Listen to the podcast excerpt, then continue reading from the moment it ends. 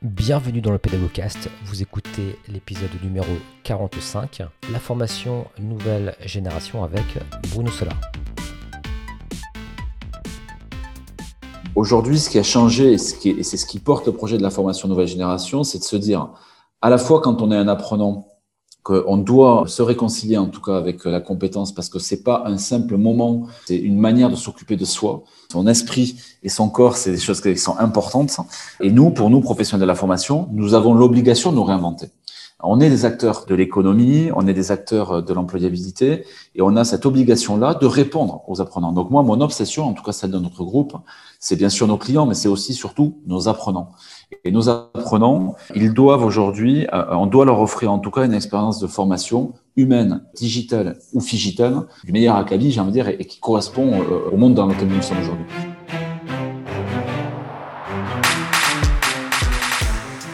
Bienvenue à tous dans euh, cette émission du Pédagogcast, donc le Pédagogcast qui associe pédagogie et digital. Donc je suis Julien Maurice et j'ai le plaisir d'accueillir aujourd'hui Bruno Sola, donc Bruno Sola qui est le PDG fondateur du groupe Business. Alors euh, bonjour Bruno déjà. Bonjour. Alors Bruno, donc pour vous présenter euh, rapidement, donc euh, vous avez donc 43 ans, vous êtes actuellement donc sur Toulouse, en tout cas le, siège, je dirais, de, du groupe Business est sur Toulouse. Et c'est un groupe qui a été fondé donc en 2007. Voilà, juste pour pour un petit peu resituer les choses. Et je tenais donc, à, juste avant de, de rentrer dans, le vif du sujet, à remercier également donc, euh, la personne euh, sans qui donc, cette émission n'aurait pas été possible, c'est Ambre donc, euh, Mazzolini, donc, qui a organisé un petit peu toute cette émission. Et on va parler aujourd'hui, alors on va essayer, euh, on va dire, de se restreindre à quelques sujets, parce qu'on aura beaucoup de choses à, aborder, parce qu'on avait fait un petit entretien de préparation, si vous vous rappelez, puis c'est vrai qu'on avait beaucoup échangé. Donc on a, on, a décidé de se focaliser sur deux choses, enfin deux sujets principaux, je dirais, que sont la transformation des formateurs, un petit peu les formateurs de demain si on veut, et également l'aspect compétences, donc les compétences de demain. Euh, et on pourra éventuellement parler également de, de pédagogie, d'efficacité, d'efficience pédagogique éventuellement dans les dispositifs euh, de formation. Alors, juste un petit peu pour euh, vous présenter euh, aux auditeurs et présenter également le, le groupe Business, euh, je vous propose éventuellement de faire un petit pitch de, de, de, de votre activité, enfin de, l'activité du groupe. Euh, voilà, en, simplement en quelques minutes comme ça pour présenter globalement, parce que je sais qu'il y a quand même beaucoup de choses et voilà, pour être assez concis, on va bien dire. sûr, Julien. Très bien, merci en tout cas de m'accueillir euh, dans votre émission et très heureux de pouvoir partager nos passions autour de, de nos engagements. Donc le projet Business, en fait, ça est né en, en 2007. Euh, je suis en effet le, fondateur à l'origine euh, et euh, du projet et qui est devenu depuis une belle aventure. Le projet business, c'était en 2007 une idée assez étonnante, mais au cœur d'une première révolution numérique, qui était notamment la sortie de, l'iPhone, qui est aujourd'hui une success story qu'on ne présente plus. L'idée était de, se dire en fait que le monde allait, bouger et que le monde de la formation allait aussi être concerné.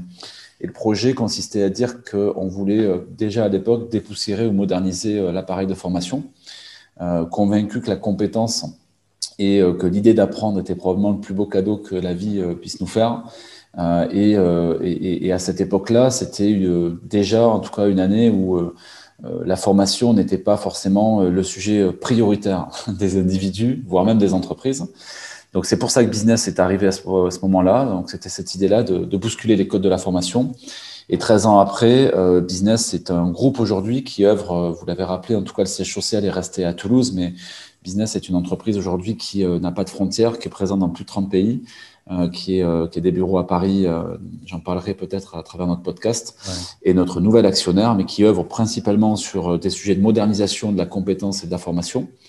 Euh, aussi bien pour les entreprises que pour les individus et les professionnels, mais aussi qui a développé de nouveaux projets en matière d'éducation et d'emploi. D'accord, très bien.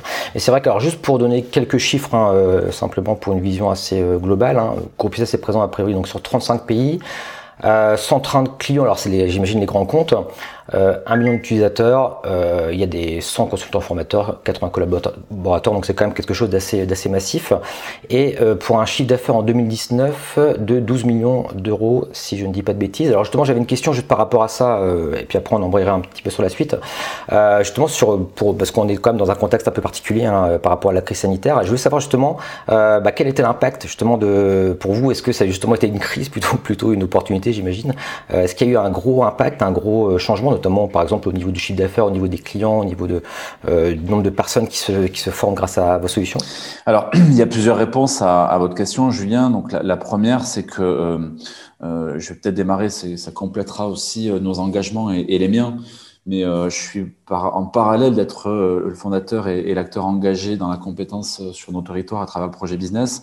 Je suis aussi un, membre actif de la Fédération de la formation professionnelle, hein, de la formation en tout cas et de la FFP au niveau national en tant qu'administrateur, mais aussi président d'une commission qui me tient à cœur, qui est la commission de transformation et innovation des acteurs de la compétence. Et donc, j'ai un double regard à porter sur votre question, à la fois le mien, celui de mon entreprise, mais aussi celui des 90 000 euh, acteurs de la compétence euh, sur nos territoires, puisque c'est bien, euh, c'est bien cela que nous avons aujourd'hui en France. 90 000 acteurs de la formation. Donc là, on parle notamment des, des entre autres des, des, centres de formation, CFA et, et, organismes de formation classiques. Mmh. Donc en fait, le double regard, c'est de dire 2020 est une année de profonde transformation sur le secteur qui avait déjà été engagée d'une part par la ministre Pénicaud au travers de la réforme de la formation professionnelle il y a quelques, quelques mois déjà en arrière, mais qui, euh, de fait, par le Covid, s'est accéléré sur euh, tout un tas de sujets, notamment le volet numérique et le volet euh, digital, parce que beaucoup de, mes confrères ont été ont subi donc en tout cas la crise sanitaire de plein fouet avec un arrêt brutal finalement de, de, des actions de formation et de l'animation de formation qui était principalement présentielle. Et en effet, pour des groupes comme les nôtres qui avaient pris le parti en tout cas d'avoir d'utiliser le numérique comme un formidable moyen pour accélérer euh, et moderniser donc euh, les actions de formation, on a eu un tout autre regard sur sur le Covid. Donc peut-être justement pour pour corriger un peu en tout cas les chiffres, parce que dans nos entreprises, on a souvent l'habitude de dire qu'on est dans des années dans des années de chat, parce que on est on est proche de la nouvelle économie et c'est vrai que ça bouge beaucoup, on va dire. Donc, euh, euh, on a plusieurs chiffres dont on est, dont on est plutôt fier. Mais je vais peut-être parler de, de, de, à la fois des chiffres liés à la compétence et, potentiellement des, autres sujets liés à l'emploi. L'année dernière, en 2020 en tout cas, Business a, a, a développé la compétence d'un peu plus d'un million et demi de personnes. Euh, on va dire, en France et à l'international, puisque le digital n'a pas de frontières et les 35 pays que nous évoquons, ce sont des pays qui utilisent nos solutions par l'intermédiaire de nos clients et nos solutions numériques qui permettent de développer la compétence des individus. Donc ça, c'est un premier chiffre sur lequel on est fier. Le deuxième, c'est euh, euh, les solutions numériques qui ont, été utilisées pour la formation, mais qui ont cassé la frontière entre l'emploi et la formation et qui ont permis, par exemple, l'année dernière, à un peu plus de 17 000 jeunes euh, de trouver un emploi grâce aux solutions numériques que, que les équipes ont pu bâtir avec, euh, avec nos donneurs d'ordre. Euh, donc, euh, on a notamment créé des solutions de, de job matching. Et puis, une troisième euh, chiffre qui est important, au-delà après de, de, des volumes d'affaires qui sont en croissance, c'est l'activité, le dynamisme de l'entreprise, c'est-à-dire le nombre de recrutements que nous avons pu faire l'année dernière. C'est un peu plus de 25 recrutements qui ont été faits. C'est un peu plus de, de 25 recrutements à venir dans l'entreprise aujourd'hui. Euh, euh, on n'a pas mis euh, personne au chômage partiel parce que oui, vous avez raison, on a une activité qui a été en forte croissance. On sera plus proche des 20 millions d'euros cette année puisqu'on on clôture nous fin, fin, mars, donc on est dans une année encore qui n'est pas terminée. Mmh. Et voilà, une forte croissance en tout cas, euh, mais qui est sans doute liée aussi à nos positionnements pédagogiques qui n'étaient pas, euh, on va dire, ni euh, comme un pure player numérique, mais, mais, pas non plus comme un acteur plutôt traditionnel entre guillemets euh, de, la formation.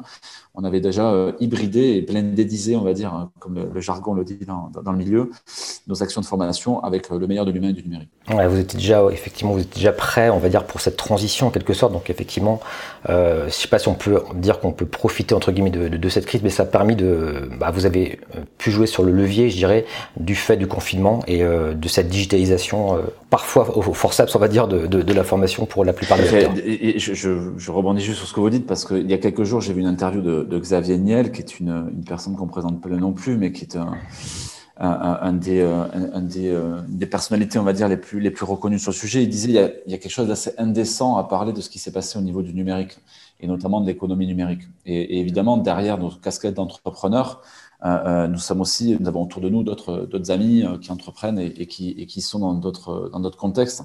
Mais euh, j'ai envie de dire que je vois deux choses à la fois. Oui, euh, les acteurs du numérique étaient déjà présents et les transformations, les fractures numériques étaient là. et donc de fait, ben on a entre guillemets relevé nos manches et on, s'est mis au travail et on a accéléré du coup l'utilisation des services et des outils numériques. Mais il y, a, quand même quelque chose qu'on a gagné en 2020 et ça, je pense que c'est tout le monde qui l'a gagné. C'est ces transformations-là et ces prises de conscience justement que le numérique n'est à la fois pas l'alpha et l'oméga de tout, mais que euh, on ne peut plus faire ça aujourd'hui et que n'importe quelle activité, la formation inclue, doit euh, embarquer dans sa stratégie euh, euh, l'accessibilité des solutions numériques. Oui, c'est vrai que du coup, il y a eu un développement euh, massif des compétences, mais je dirais de tous, même de tous à chacun, et même de la, même des personnes qui ne sont pas du tout, même dans le domaine de la formation, je dirais, hein, de, rien que de faire des, des visios, etc. C'était pas forcément des choses qui étaient habituelles pour tout le monde. Hein. Et juste pour rebondir un petit peu là-dessus également, moi, c'est vrai que dans, moi, je suis donc je suis ingénieur pédagogique également, et c'est vrai que bah, dans ce contexte-là, c'est pareil, même si souvent je le dis, ben quelque part, je suis désolé pour la plupart des personnes effectivement qui ont vécu cette crise qui ont perdu leur, emploi. Mais moi, pour, ma part, en tout cas, ça a été également, euh, je l'avoue, une opportunité dans le sens où tout d'un coup, bah, j'étais très visible euh, au sein de mon, établissement notamment où je travaille. Et, euh, et c'est là, quelque part, ce que je disais, hein, on a un petit peu les pompiers qui, quand il y a un feu, bon, on appelle les pompiers, mais s'il n'y a pas de feu, on sait pas trop qui, sont là. Et c'était un petit peu, c'est un petit peu ce, que je, en tout cas, tel que je l'ai ressenti en tant qu'ingénieur pédagogique. Et bon, bah, effectivement, c'est le pendant au niveau des, entreprises également. Et je voulais juste savoir, euh, par rapport un petit peu à toutes les aides de l'État sur, la formation, etc., j'avais juste une question, c'est plus par curiosité. Est-ce que, les salariés en général ou les, personnes qui sont auto entrepreneurs par exemple ou, autres euh, profitent à plein de leurs droits à formation, tout ce qui va être CPF, etc. Est-ce que c'est vraiment des choses qui rentrent dans les mœurs? Euh, Parce que du coup, j'imagine que ça a un fort levier également sur, euh, bah, sur, le, sur les ventes des formations également. Alors, je l'ai rappelé tout à l'heure et, vous le soulignez, une réforme de la formation professionnelle a, été engagée il y a déjà quelques mois par, Muriel Pénicaud, qui depuis a, laissé sa place à, Elisabeth Borne. Cette réforme, elle a, eu pour mérite en tout cas de considérer que la meilleure arme d'employabilité de chaque individu était la compétence. Et donc d'utiliser le meilleur du numérique pour les hommes et les femmes, donc avec un grand H et un grand F. Je dis ça parce qu'il y a une, personne qui m'est chère m'a corrigé sur la mixité et, oh. et, hommes et femmes, mais, mais, euh, mais en fait, en tout cas, l'idée c'était de dire on va utiliser donc le numérique d'une part pour démocratiser et donner de l'accessibilité en tout cas à la compétence à, chaque individu. Et d'une autre manière, on va essayer de simplifier les choses euh, parce que c'est pas facile pour euh, monsieur tout le monde ou madame tout le monde de pouvoir euh, s'y retrouver dans ses droits à la formation. et donc, par le numérique, on a permis aujourd'hui à chaque individu, avec un numéro de sécurité sociale dont tout le monde dispose aujourd'hui, de rentrer son numéro de sécurité sociale et de, un, disposer, de voir quel montant financier vous disposez pour pouvoir vous former et deux, d'avoir un peu plus d'un million d'offres de formation qui sont disponibles aujourd'hui sur l'application CPF. Sans faire l'avancement, on va dire, euh, sans avancer, je dirais, le, le, le coût de la formation. Voilà, alors donc, donc d'une part, on a une vraie avancée qui a eu lieu mmh. dans euh, l'accessibilité à la compétence, d'une manière générale. Mmh. Ouais. Euh, et maintenant, pour répondre à votre question, est-ce qu'on est, est-ce qu'on doit être satisfait des indicateurs de fréquentation du service euh, et des actions de compétences J'ai envie de dire que c'est encourageant. Moi, j'ai beaucoup d'espoir parce que il y a eu avant le Covid, on avait déjà, on va dire, une forte accélération de, la consommation compétences et CPF. Et naturellement, le Covid a accéléré les choses, euh, à la fois sur le CPF, aussi sur le FNE, c'est-à-dire l'entreprise n'est pas exclue et ne doit pas être exclue euh, d'être un acteur de la compétence. D'un côté, on doit responsabiliser chaque individu sur sa propre, son propre développement de compétences, et d'autre côté, l'entreprise doit aussi être un, un tiers de confiance et, et, et, un relais, puisque là aussi, l'entreprise profite en matière de compétitivité de la compétence de ces individus, puisque c'est probablement le premier capital d'une entreprise. Ouais. Donc, euh, donc c'est encourageant. Les chiffres étaient, allez, si je devais en donner un chiffre, on était à 30% des Français qui se formaient avant le Covid euh, euh, de manière assez naturelle. Aujourd'hui, on a gagné 5 à 7 points de croissance à peu près par rapport à ça. Et je suis plutôt très confiant pour 2021 parce que les fractures numériques étaient, étaient très fortes avant le Covid. Euh, elles ont beaucoup de barrières se sont levées. un chiffre aussi que je peux vous donner selon Harvard Business Review, qui donnait, selon une étude qui avait été qui a été menée américaine, qui disait qu'en gros on avait entre 30 c'est assez large, hein, mais entre 30 et 50 donc c'est difficile aujourd'hui de donner le chiffre exact, mais 30 à 50 des hommes et des femmes sur la planète qui sont devenus des digital converted, comme disent les Américains, c'est des hommes et des femmes qui utilisent le numérique aujourd'hui, qui ne l'utilisaient pas avant le Covid. Donc tout ça, euh, accéléré aussi par la fragilité euh, sociale et la crise économique est face à nous, me laisse penser que la compétence va être de plus en plus euh, euh, euh, capitale pour les individus pour faire face à, l'employabilité, pour faire face à la compétitivité et aux transformations du monde dans lequel nous sommes. Alors j'avais juste, avant de peut-être de passer sur des questions aussi plus pédagogiques, vous avez un profil assez atypique, enfin quoique il y a quand même des, profils comme le vôtre également qui sont qui existent également dans dans le domaine de l'entrepreneuriat, etc. Mais vous êtes à la base un autodidacte, c'est-à-dire en fin de compte vous avez quitté les, bancs de l'école très tôt. Intéressant, je trouve, euh, enfin, ce profil-là, dans la mesure bah, là, aujourd'hui, vous, vous, êtes, enfin, vous avez créé une entreprise de formation. Est-ce que, justement, ça a eu un, ça a eu un effet, le fait d'avoir, justement, pas trouvé quelque part son bonheur dans le système scolaire tel qu'il était en tout cas euh, à ce moment-là, a façonné, je dirais, euh, le groupe business? Est-ce que c'est quelque chose qui vous a marqué? Est-ce que c'est vraiment important dans votre, dans votre histoire quelque part euh, d'avoir quitté justement assez tôt et, justement aujourd'hui maintenant de, faire profiter de, de, votre expérience. Alors incontestablement, je, je mentirais si je ne disais pas que euh, ma, mon aventure personnelle ne m'a pas façonné à moi, euh, déjà Bruno personnellement. Euh, donc vous avez raison, aujourd'hui, enfin, dans le monde dans lequel nous sommes, un parcours de poisson rouge, ce que je dis souvent avec humour en reprenant ce, ce, ce, ce joli euh, dessin d'Einstein euh, euh, avec les différentes espèces animales qui sont face à lui pour monter à un arbre. Je ne suis pas je ne suis pas monté à l'arbre comme tout le monde, on va dire. Et c'est difficile quand on est en poisson rouge de suivre le chemin traditionnel. Donc, mais plus sérieusement, oui, mon parcours aujourd'hui, il est un peu atypique et, et c'est d'ailleurs probablement ça qu'il faut changer. Euh, euh, je ne suis que le reflet, parce que je ne suis pas le seul, il y en a beaucoup autour de moi, mais de gens qui, euh, pour tout un tas de raisons, n'ont pas été des moutons ou, ou, ou, des bergers, je ne sais pas comment on peut dire ça, mais qui n'ont pas suivi les parcours classiques de l'éducation. Euh, et donc, c'est vrai que ça m'a, moi, marqué, et, et l'idée à l'époque, en tout cas, de, de, de, de, de, en tout cas de faire de mon engagement personnel un engagement lié à la compétence, c'est probablement une prise de conscience aussi, hein, un petit peu plus sur le tard finalement, à 25 ans, 27 ans quasiment, euh, euh, de, euh, de l'importance finalement pour chaque individu de la compétence. Je, je, rappelle souvent en ce moment que la meilleure euh, personne sur laquelle on peut miser dans la vie, c'est sur soi-même. Et que finalement, le plus beau cadeau que nous fait la vie, c'est euh, c'est de nous permettre de d'apprendre chaque jour de tout, de tout le monde et de tout le temps et, de, tout le temps et de tout le temps et, tout le temps pardon. Donc donc oui, moi personnellement, ça m'a ça m'a permis en tout cas de me dire un jour que euh, euh finalement c'est pas parce que j'avais pas suivi un parcours et que j'avais pas été super heureux sous les bancs de l'école, euh, tout en étant pourtant quelqu'un de de, de, de, de, de posé et, et peut-être pas forcément très turbulent, mais, euh, mais pour, pour le coup de faire de, de la compétence le projet de ma vie. Donc, incontestablement, ça, ça a évidemment impacté aussi un petit peu le choix et l'entreprise. Maintenant, euh, euh, et j'en profite pour les saluer, euh, euh aujourd'hui, euh, j'ai parlé en début de podcast hein, du projet business. Business, c'est aujourd'hui, c'est pas une entreprise à mission au sens, pour le moment en tout cas au sens juridique du terme, mais il y a tous les, toutes les femmes et les hommes qui ont rejoint donc l'aventure depuis plus de 14 ans ont toutes à peu près la même conviction, elles sont toutes sûres qu'il euh, euh, il faut redonner du plaisir donc dans euh, le développement des compétences, aussi bien dans le développement de la compétence que dans le développement de l'enseignement de la compétence.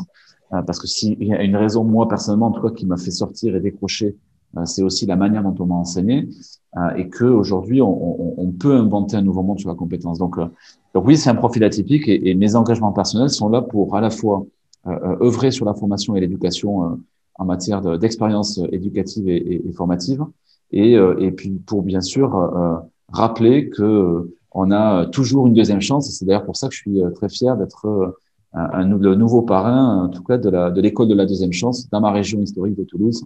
Euh, parce que parce que c'est jamais fini en fait. Et heureusement. Comme, comme, vous dites effectivement de toute façon notre histoire personnelle a tout le temps euh, un, un, effet sur euh, sur notre on va dire sur notre, notre, mission de vie entre guillemets. Une question aussi que je vous ai pas posée. Pourquoi ce, ce choix de, de, nom de groupe business en fait? Parce qu'au départ en fin de compte je vous la pose parce que comme ça quand on connaît pas on s'imagine pas que c'est forcément quelque chose dans le domaine de la formation. Je sais pas on, on s'imagine plutôt quelque chose dans le domaine de, l'investissement etc ou, ou des, des, finances etc et voilà vous, avez raison, c'est un nom un peu atypique et c'était voulu et souhaité à l'époque. Mais, mais euh, quand je, je, je, parle souvent, je dis souvent que notre nom traduit notre vocation. Et donc, il faut, il faut, il faut l'expliquer aujourd'hui. D'abord, business, au départ, il n'y avait pas le mot groupe avant, puisque c'était une première entité, mais qui a, grandi depuis. Et, euh, et, quand on tire finalement les ficelles finalement de, nos engagements au pluriel, on s'aperçoit que le, seul engagement sur la formation ne suffit pas. Donc business à la base, c'était de dire on va moderniser l'écosystème formation, qui, qui, est un écosystème très atomisé avec beaucoup beaucoup de monde. Et en fait, l'idée c'était d'agir sur deux choses. La première, c'était sur le ROI, donc le retour sur investissement. Donc très souvent, quand je discutais autour de moi, on me disait non, mais la formation, euh, ça sert à rien en fait. Euh, ça apporte pas grand chose. Euh, et, du coup, moi, j'avais deux envies. La première, c'était de dire si ça sert pour tous les individus, chaque individu peut tirer profit donc du développement de ses compétences et l'entreprise doit refuser cette idée-là que de penser que la formation ne peut pas être ROI, ne peut pas être efficace. Donc ça, business, c'était le premier nom. C'est un investissement, on va dire, plutôt qu'une charge entre guillemets. Quoi. Exactement. Je parle souvent d'ailleurs d'investissement en compétences et non pas de dépenses formation. Euh, euh, parce qu'évidemment, miser sur le développement des compétences des individus dans sa propre entreprise, c'est d'une certaine manière développer son business. Et en même temps, c'est vrai qu'on voit pas tout de suite l'effet. C'est quelque chose qui, s'inscrit dans le temps. Effectivement, c'est pas toujours évident de, pour euh, un employeur de se dire, bah, je vais investir tant sur de la formation s'il voit pas tout de suite le, retour sur investissement. Disons que, encore une fois, ça, ça, ça, dépend en fait de la manière dont vous le faites, parce que vous pouvez voir des bénéfices immédiatement ou quasiment, et ils vont grandir avec le temps. Mais la première, la première chose que je pose, la première question que je pose à un dirigeant quand je rencontre, en tout cas, et qu'on parle de, formation, c'est euh, où veux-tu où voulez-vous mettre votre entreprise à deux ans, trois ans, quatre ans? C'est sur quel sujet en fait? Des sujets, il y en a toujours beaucoup. Le management, la vente, la relation client et tant d'autres. Et derrière ces sujets-là, derrière ces objectifs d'entreprise, euh, c'est des hommes et des femmes qui vont porter l'entreprise et ça nécessite des compétences. Donc, la formation, elle est là tout le temps. Euh, euh, je pense d'ailleurs qu'il faudrait même réfléchir au mot, au changement de ce mot formation pour pour le, rendre, lui donner beaucoup plus d'épaisseur. En action aussi, il y a beaucoup de. Voilà, il y a, en tout cas, il y a beaucoup de créativité qui peut se faire autour de ça. Mais, mais l'idée, c'est surtout de dire, euh, la compétence est un levier clair de développement dans l'entreprise et des individus. Donc c'est pour ça que business a fait ça, et en se disant notamment, et je terminerai là-dessus, que le numérique, et c'était donc notre combat à l'époque, euh, euh, pouvait justement aussi permettre de tracer tout ça, tracer ces chemins notamment de ROI, de mesure, de cartographie de compétences. Donc typiquement avec le numérique aujourd'hui, ça, ça, permet de cartographier les compétences, mais aussi de, de mesurer le retour de, de, de, l'apprenant. Qu'est-ce qu'il en pense? Ça lui plaît? Ça lui plaît pas? Avant, vous savez, a, dans un monde très très proche, on n'avait que des, des des, des, des fiches euh, euh, euh, d'évaluation déclarative où on devait évaluer son formateur devant lui. tout le monde n'avait pas l'audace ou le courage de le faire. Et c'est comme quand un prof vous dit alors je suis bon ou pas? Bon, tout le monde n'est pas capable de lui dire si c'est le cas. Voilà, donc business, c'est né de ça. On n'a pas changé le nom, on a gardé notre identité. Par contre, on a développé de nombreux projets. Euh, on en parlera peut-être. On va se former, qui est une de nos plateformes sur les soft skills. Teachers, qui est notre euh, filiale dédiée au développement des, compétences euh, des, acteurs professionnels. Et d'une certaine manière, maintenant, les deux grands axes de, l'évolution du groupe, d'où le, le mot groupe derrière, c'est bien former et transformer. Euh, et c'est bien nos deux, nos deux missions aujourd'hui euh, que nous opérons sur, sur les territoires. Et d'ailleurs, juste par rapport à ça, vous avez également donc le Jump, qui est votre usine digitale, hein, c'est comme ça que vous, vous l'appelez. En, gros, pour information pour les auditeurs, auditeurs c'est vrai que tous les, toutes les solutions sont développées, hein, si je ne dis pas de bêtises, en interne. Donc ça, c'est un point important. On a fait ce choix qui était à, l'époque un peu audacieux et voire même euh, un peu fou, hein, mais on a fait deux choix en fait. Le premier, c'était de se dire, bon, ça sera peut-être pas le choix le plus rentable au départ, mais c'est pas grave, on s'en fout. On va, on va rester fixé sur nos convictions. C'est qu'on n'a pas de dogme en matière de pédagogie. Euh, euh, je n'ai pas de la conviction aujourd'hui que euh, une pédagogie est meilleure qu'une autre. Euh, et il y en a beaucoup des pédagogies et vous êtes vous aussi un acteur de la pédagogie et vous savez que chacun, on va dire, a ses convictions là-dessus. et c'est pareil sur les technologies. On a vécu de révolutions technologiques fortes ces dernières années. Elles vont continuer. Elles ont été déjà très très fortes. Elles, elles vont continuer. On est en train de vivre des révolutions pédagogiques. On est en train de repenser sa manière d'enseigner, sa manière de, de, de, faire la pédagogie. Et l'idée qu'on a vue à l'époque, c'était de dire bon ben en fait, euh, on va pas on va pas être focus sur les MOOC, on va pas être focus sur euh, euh les serious games ou toutes les, autres technologies qui pouvaient exister. On va pas être focus sur euh, les techniques des couleurs. On va être focus. Bon, on va être focus sur l'apprenant et les individus. Et on va, on va on va créer un projet qui va consister à dire on va essayer de, de, de disposer à la fois des meilleures pédagogies, des meilleures technologies, et puis on va faire ça en interne. On va faire ça en interne parce que ça nous permet déjà de maîtriser la valeur et de l'avoir chez nous. Et puis après, on va aussi s'ouvrir au monde, au monde tel qu'il est aujourd'hui, et on va créer des nouveaux métiers de la formation. Et au final, ça, c'est sans doute quelque chose dont on peut, je pense aussi être fier, c'est qu'on a un peu plus de 60 collaborateurs aujourd'hui euh, qui sont dans cette euh, Digital Factory, mais qui sont clairement aujourd'hui dans le projet, dans le groupe euh, et complètement insérés, qui, qui sont des nouveaux métiers de la formation, codeurs, UX, web designer, en tout cas des gens dont le métier est d'utiliser le meilleur du numérique et des technologies pour les hommes et les femmes, pour historiquement la compétence, mais aussi pour l'emploi aujourd'hui.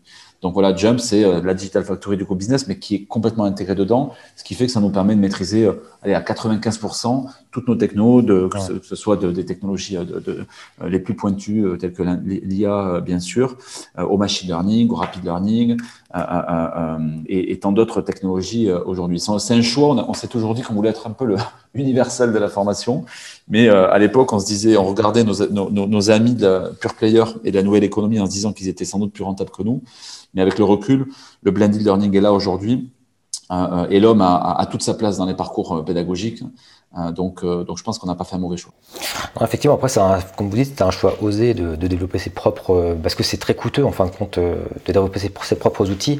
Et c'est vrai qu'il y a aujourd'hui beaucoup de solutions également open source. moi, je suis dans, plutôt dans l'enseignement supérieur, on va utiliser ce type de solutions-là, qui, qui, ont, qui ont leur, leur, leur qualité, leurs leur défauts. Mais voilà, en tout cas, c'était un choix qui m'a qui m'a assez, voilà, qui m'a assez impressionnant, on va dire. Vous, vous, avez raison sur le sujet open source. D'ailleurs, c'est pour ça que depuis 7 ans, en fait, nous faisons ça. Nous nous, nous, développons, euh, de, de, on a développé plus de 30 euh, solutions ou véhicules pédagogiques innovants qui ont utilisé toutes les technologies que vous pouvez, qui sont les plus, les plus abouties euh, de la place. Et, et, et, et fort de cette expérience-là, qui a été démultipliée chez nos clients, testée, éprouvée, les bons, les bons côtés, les mauvais, parce que évidemment on réussit pas tout et c'est difficile. C'est pour ça qu'on a aussi décidé de devenir un éditeur de solutions numériques pour l'emploi et la formation. Et qu'on a du coup profité de notre expérience pour, par exemple, créer des outils auteurs qui aujourd'hui sont euh, permettent à toucher un chacun. Je l'ai rappelé tout à l'heure, 90 hein, 000 professionnels de la formation, plus de 150 000 formateurs euh, sur nos territoires. et donc aujourd'hui, fort de notre expérience, on a créé des outils. Le, le, dernier en date, il vient de sortir, ça s'appelle Stories, qui est un outil qui permet de raconter ses plus belles histoires formation et d'utiliser le meilleur de, nos créations depuis depuis 10 ans et de le faire sans nous, en quelques clics. et donc ça nous permet aussi d'épouser finalement l'histoire d'après, qui est de dire en fait on était plutôt un, acteur de la formation euh, pour l'entreprise, mais on est aussi un acteur qui va accompagner la transformation des acteurs de la, compétence et, des professionnels de la formation et de l'éducation, puisque des écoles sont aussi euh, clientes, et c'est ce qui nous a permis notamment, par exemple, récemment, de, de remporter un marché de la modernisation de l'appareil de formation. En ce moment, on forme en Occitanie, enfin on transforme, pardon, pour les trois prochaines années, 450 professionnels de la formation qui donc vont utiliser à la fois les nouvelles pédagogies, mais aussi les nouvelles technologies. Donc, vous avez raison et, on a quand même aussi euh, élargi notre spectre et évolué dans ce sens. D'accord, mais justement, on, on, y est venu justement à la transformation et non pas la, la, formation des, des formateurs. Euh, donc on en a déjà un petit peu parlé. Euh, Est-ce que vous vouliez rajouter des choses sur justement qu'est-ce que vraiment la formation nouvelle génération? Est-ce qu'il y a vraiment des, une définition pr précise, je dirais, euh, à donner par rapport on à ça? On peut répondre à, à, cette question en répondant aussi à l'autre question sur les formateurs, parce que c'est la même en fait. Oui, voilà. Tout à fait. Et si vous voulez, aujourd'hui, quand nous on s'est on s'est positionné en disant on veut réinventer ou, ou moderniser il y a dix ans déjà l'expérience formation, c'est bien ça la formation nouvelle génération, c'est-à-dire de dire on n'apprend plus aujourd'hui comme hier, le monde a changé, les modes de consommation de l'apprenant, mais de tous les apprenants, pas que les apprenants dans la formation, on ne consomme plus par exemple la télévision, la, la littérature euh, ou, ou d'autres médias, on va dire. Euh, aujourd'hui comme hier parce que le monde a évolué et que euh, des choses ont, ont changé. Et c'est la même, c'est la même chose sur l'éducation. Euh, euh, vous parliez de mon parcours atypique, mais euh, on dit aussi à nos formateurs, moi je le disais déjà il y a quelques années en arrière, mais on ne, on ne forme plus, on n'enseigne plus aujourd'hui comme hier. Je vous donne un exemple très opérationnel. Il y a un professeur de fac à, à Toulouse bien connu me disait Bruno, mon, mon, mon métier a changé. Euh, avant, j'avais euh, 100 étudiants dans mon amphi, alors c'était avant le Covid, hein, qui étaient là et qui écoutaient religieusement mon expérience de sachant. Euh, et aujourd'hui, j'ai 100 étudiants, mais j'ai aussi 100 PC qui sont connectés en permanence et qui mesurent et qui contrôlent et qui challenge tout ce que je vais dire. Donc euh, aujourd'hui, ce qui a changé et, c'est ce qui porte le projet de la formation nouvelle génération, c'est de se dire, à la fois quand on est un apprenant, qu'on doit euh, se réconcilier en tout cas avec la compétence parce que c'est pas un simple moment, c'est une manière de s'occuper de soi. Euh, euh, son, son, esprit et son corps, c'est des choses qui sont importantes. Et, et, nous, pour nous, professionnels de la formation, nous avons l'obligation de nous réinventer. on est des acteurs de, de, de l'économie, on est des acteurs de l'employabilité, et on a cette obligation-là de répondre aux apprenants. Donc moi, mon obsession, en tout cas celle de notre groupe, c'est bien sûr nos clients, mais c'est aussi surtout nos apprenants. Et nos apprenants, euh, euh, ils doivent aujourd'hui, euh, on doit leur offrir en tout cas une expérience de formation humaine, digitale ou digitale du, du, du, meilleur acabit, j'ai envie de dire, et, qui correspond à ce que, au monde dans lequel nous sommes aujourd'hui. Donc c'est ça la formation de nouvelle génération. Pour en parler justement, donc c'est finalement de la, du multicanal, de la multimodalité. Euh, je dirais que bah, aujourd'hui on parle beaucoup d'hybridation, mais j'ai vu dans, dans, dans, notamment dans certains de, des livres blancs que vous faisiez beaucoup référence justement à cette notion de figital. Euh, Est-ce que selon vous ça va être quelque chose qui va vraiment prendre Alors pour les figital, pour les personnes peut-être qui, qui, ne voient pas ce que c'est, le, fait d'avoir également des tiers-lieux euh, pour permettre aux personnes de se regrouper et en même temps d'avoir des, choses. Alors c'est un peu comme de l'hybridation, mais pour le coup il y a la notion de lieu. Hein, euh, si corrigez-moi Bruno, hein, si jamais c'est pas forcément votre définition, mais je voulais voilà, je voulais euh, vous entendre par rapport à cette question pr précise justement du digital qui me semble assez intéressante. Pour répondre à ça, déjà je, je voudrais parler au présent en fait.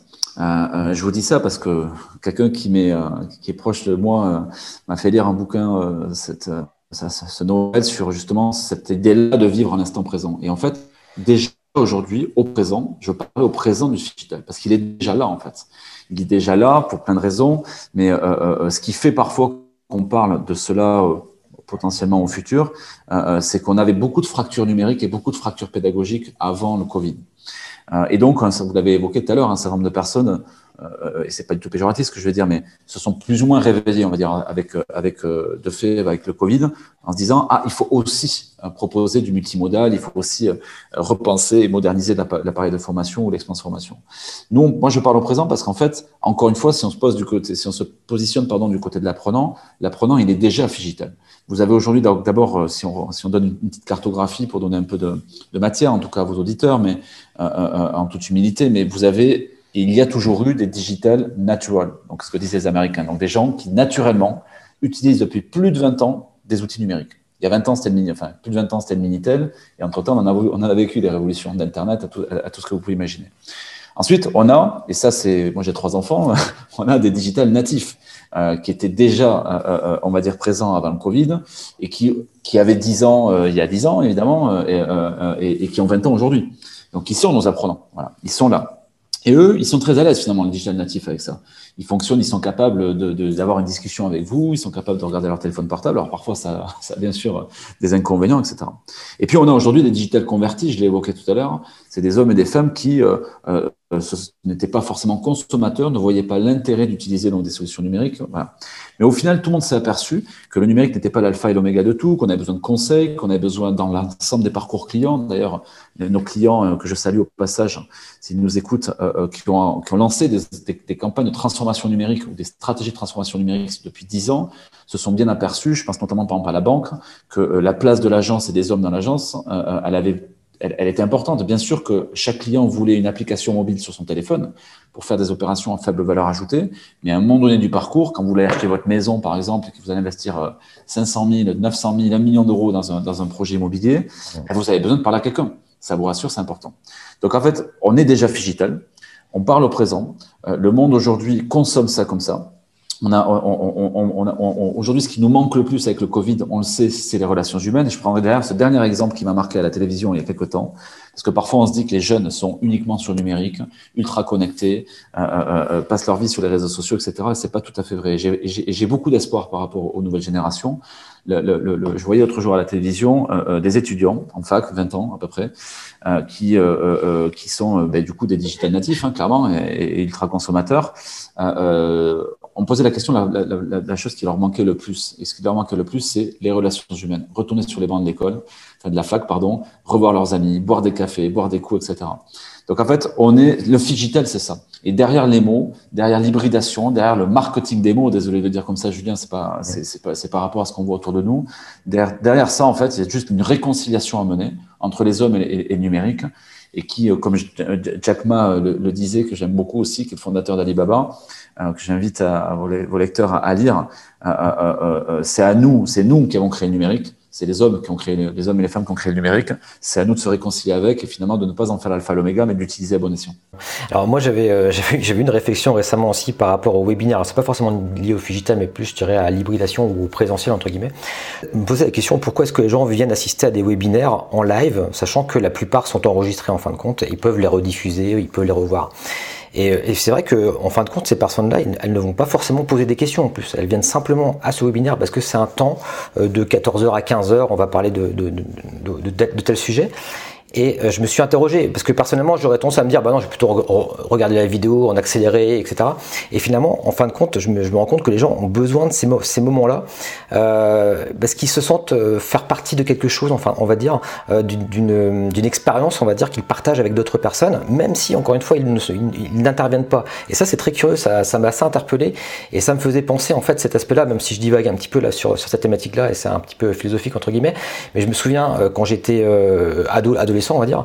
Euh, j'avais des j'avais des cassettes vidéo à l'époque, comme comme vous deviez avoir aussi.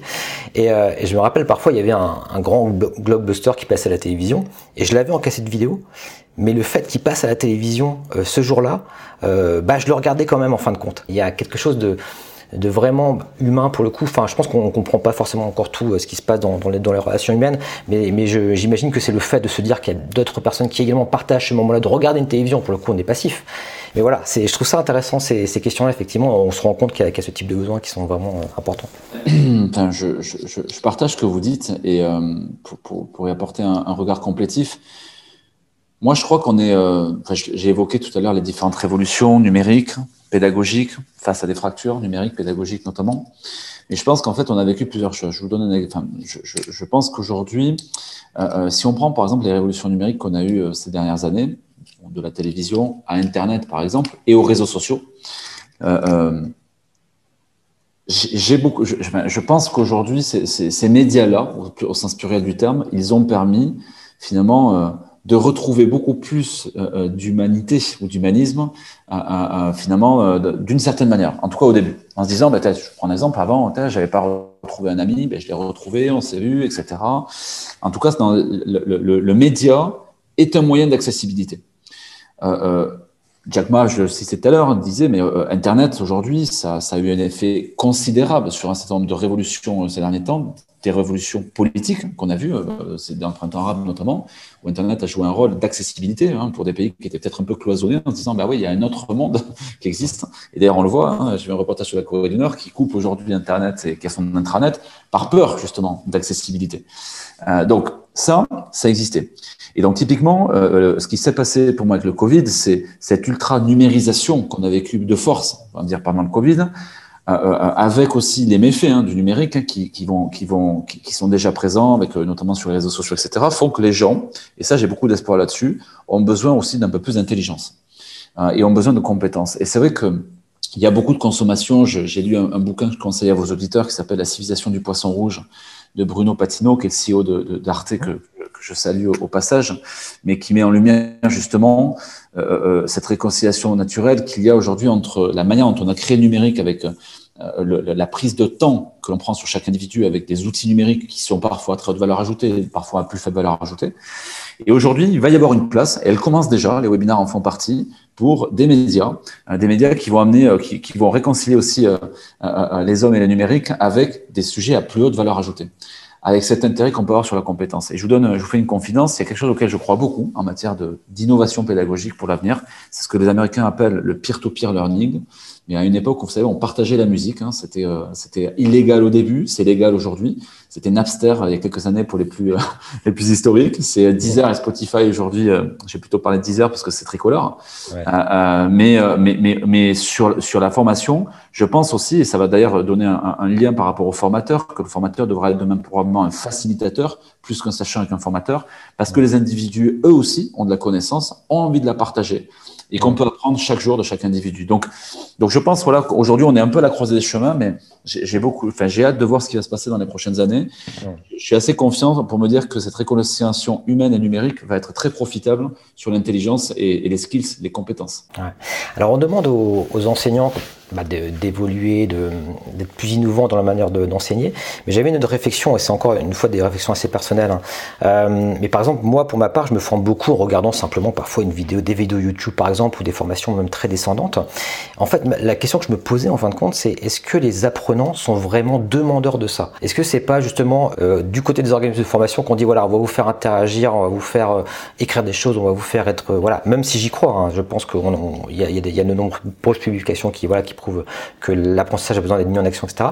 Mais euh, de mon point de vue, quand même, il y a quand même des questions à se poser, et c'est justement là que c'est intéressant et qu'on est vraiment, comme vous dites, à la croisée des chemins, parce que moi, je lis également des, livres, et pour le coup, c'est bah, ultra passif, et, c'est de là que je, je ressors quasiment le, plus de mes connaissances, ou, peut-être de mes compétences. J'écoute beaucoup de podcasts également, des choses comme ça, qui sont également plutôt euh, descendantes.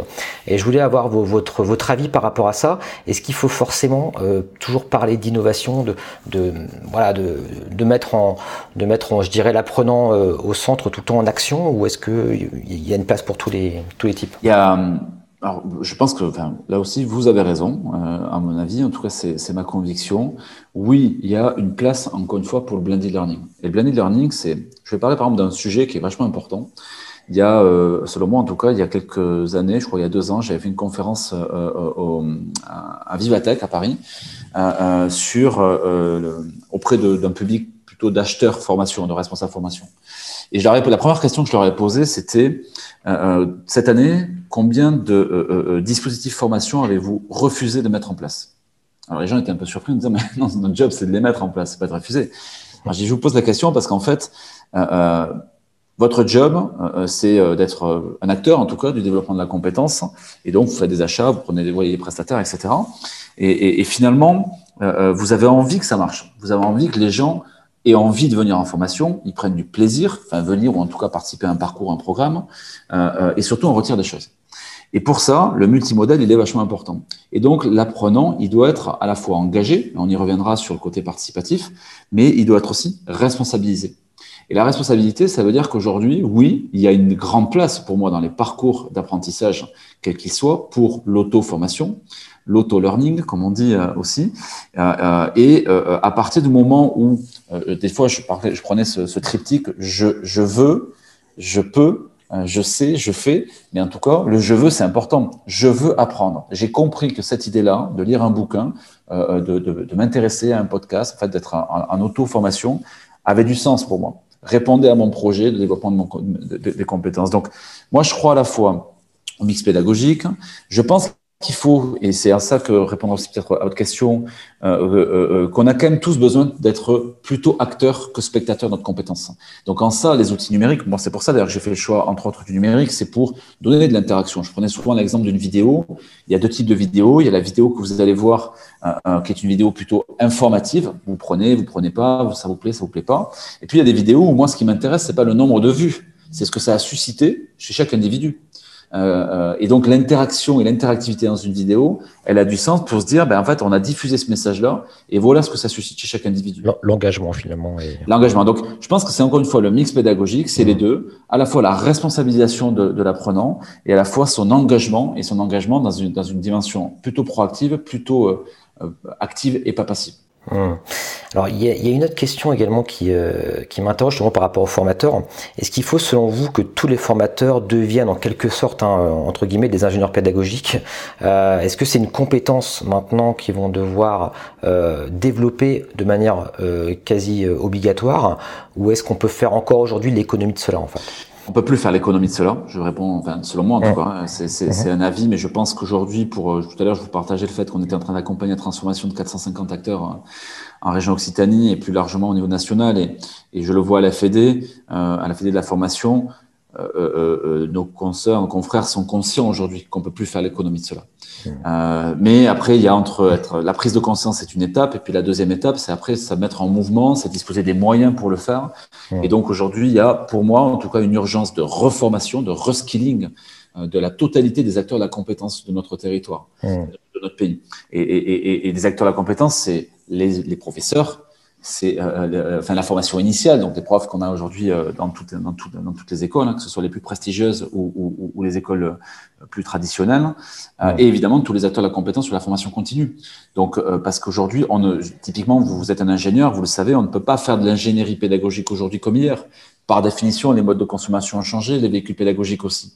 Donc il faut se réinventer, et c'est ça qui est chouette. Parce que justement, on parle souvent des coordonnées les plus mal chaussés, mais moi, ce qui me plaît dans mon, dans mon métier, c'est de me dire que j'ai commencé à 13-14 ans, mais je vois aujourd'hui tous les jours des gens qui se lèvent, euh, et, et on a aussi, euh, on investit un petit peu, on a une casquette un peu de partenaire parfois pour des, pour, pour des jeunes qui veulent, comme moi je l'ai fait il y a quelques années, se, se, se, lancer dans, dans, dans, pour bousculer, pour agiter le monde de la compétence.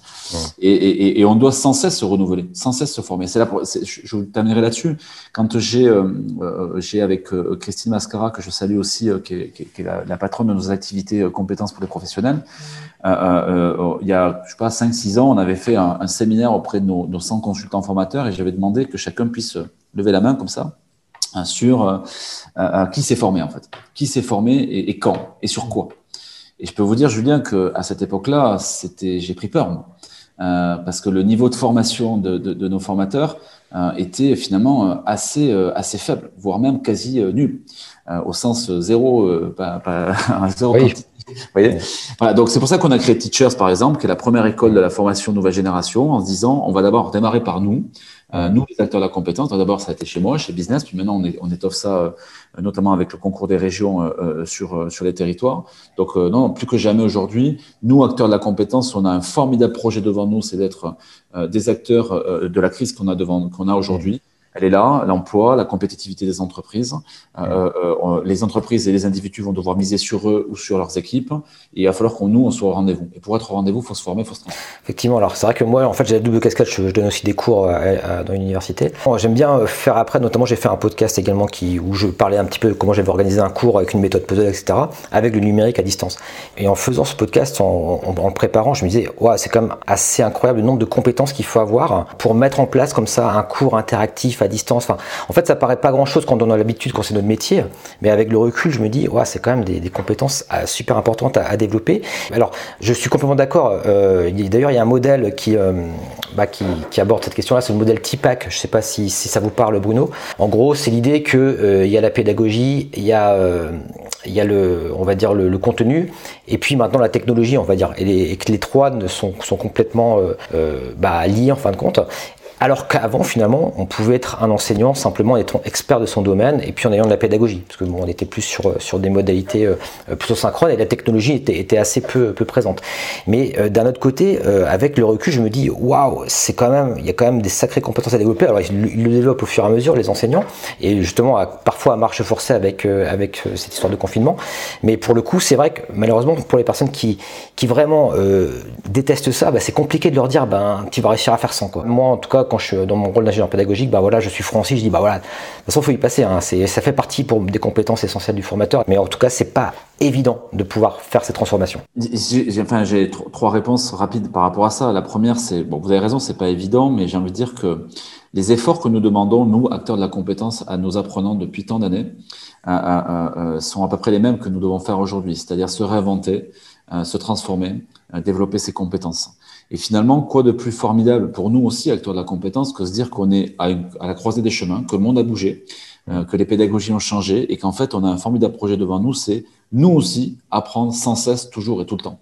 Donc ça, c'est un premier point. Deuxième point, pour moi, euh, Teachers l'a fait, donc notre, notre, notre activité filiale dédiée complètement aux acteurs de la compétence, et Christine Mascara, que je citais tout à l'heure, on a référencé 90 nouvelles compétences prioritaires et obligatoires pour les acteurs de la compétence de nos territoires.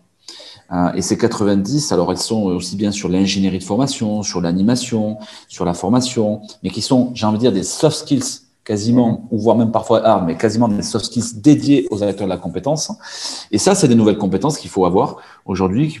Alors, on n'est pas obligé d'avoir 90 d'un coup, hein, évidemment. Euh, il y a des gens qui font des choix. Moi, j'ai beaucoup d'acteurs autour de moi que j'ai vu ces dernières années se former, devenir coach, etc. Mais je pense qu'il faut le faire aujourd'hui plus que de le faire pour soi-même. Il faut le ouais. faire pour son métier et pour les autres. Et, et, et, il faut aussi qu'on relativise. On a souvent une blague en interne. Alors je le dis avec beaucoup d'humour et beaucoup de respect pour les acteurs de la compétence, parce que j'en fais partie. Nous en sommes. Mais je, on disait souvent quelle est la différence entre Dieu, un formateur ou un consultant. Et la réponse, c'est que Dieu se prend pas pour un formateur ou un consultant. Donc ne nous prenons pas pour Dieu, ni nous, acteurs de la compétence, nous devons nous former, nous transformer. Et c'est une formidable opportunité que nous avons à travers les évolutions du monde et, et de la crise finalement que nous vivons aujourd'hui, parce qu'on a un beau projet de sens devant nous de toute façon, c'est le propre de l'homme, quelque part, de s'adapter. C'est ce, qui ce qui fait le propre de l'homo sapiens, entre guillemets. Et euh, d'ailleurs, bah, justement, par rapport aux thématiques sur lesquelles on, se forme, euh, et là, peut-être qu'on va arriver tranquillement aussi à, la conclusion hein, de, cette émission, parce que le temps passe et on aurait beaucoup de choses à, échanger là-dessus. Euh, mais parce que je, sais que vous aimez Jack Ma au niveau de, au niveau de ces, petites phrases. il, y a, une de Jack Ma que j'aime bien également, c'est pourquoi continuer à apprendre des choses que les machines font ou feront bien mieux que l'humain. Donc, donc ça, c'est vraiment une phrase qui, que je trouve super intéressante. Et c'est vrai que par rapport à ça, de vous parler des, soft skills, et je pense que c'est un point justement sur lequel vous, êtes très, euh, bah, très proactif, et également les montants en compétences dans le domaine euh, du digital en fin de compte. Et, euh, ça, effectivement, bah, ça me semble complètement obligatoire, entre guillemets, d'en parler. J'aime Jack Ma parce que bon, c'est pas sa réussite financière économique qui est, qui est, qui est, qui est considérable. Euh, euh, qui, qui, est attirante chez, chez, chez dans, dans, dans, le personnage. C'est euh, il y a son parcours déjà. Vous avez rappelé le mien et, et, et en toute humilité, sans aucune comparaison. En tout cas, je sais qu'il a tenté dix fois de rentrer chez Harvard. Il, s'est fait shooter dix fois. Il était serveur au KFC. Bref, il a un parcours lui aussi très atypique. Mais mais ce qui a compté dans le parcours de Jack Ma, comme dans comme dans le mien et comme dans le, le, le parcours de milliers de personnes qui probablement vous écoutent aussi, c'est ces fameuses compétences comportementales. Moi, j'avais pas les hard skills à l'époque, et, d'ailleurs, euh, elles sont venues après euh, finalement sur sur le tard.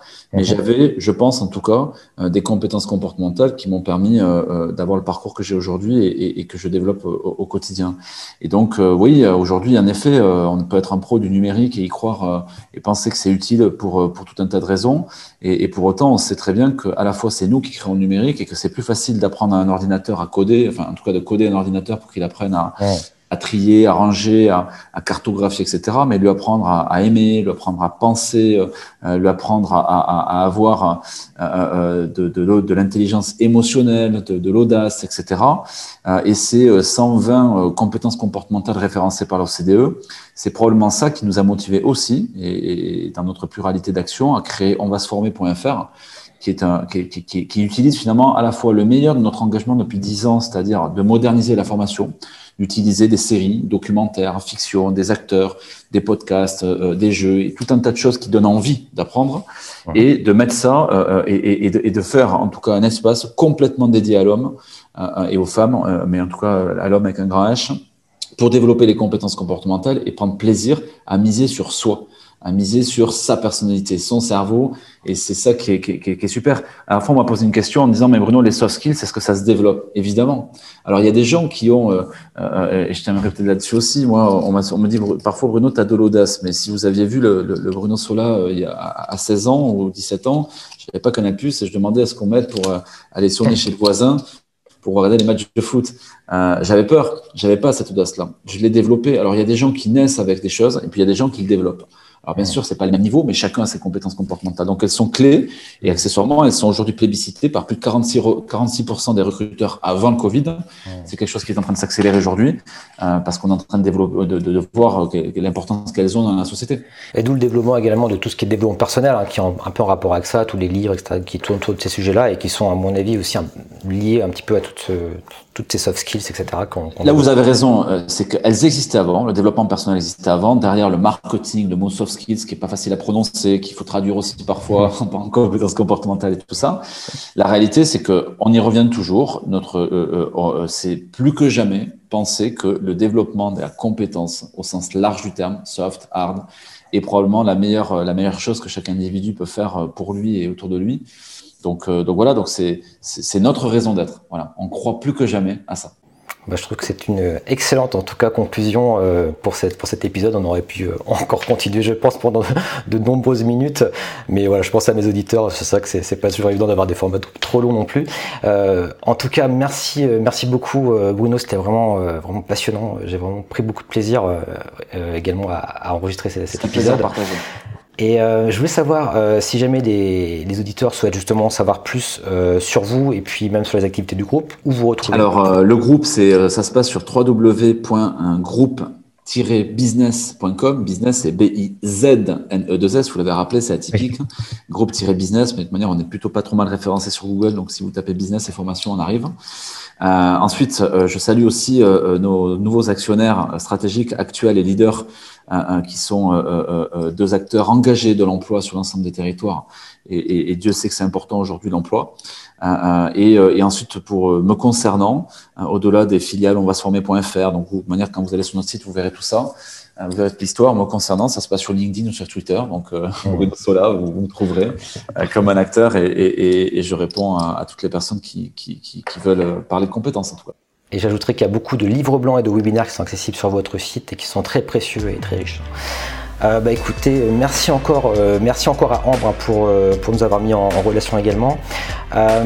voilà, en tout cas, merci aux auditeurs d'avoir suivi ce podcast, j'espère jusqu'au bout. N'hésitez pas également à suivre la chaîne du PédagoTube, hein, c'est une chaîne que, j'aime également, et puis également la Pédago School pour ceux qui veulent éventuellement suivre des formations. Et voilà, je vous dis éventuellement à la prochaine pour un prochain épisode du Pédagogcast et merci encore Bruno merci à vous, pour votre participation.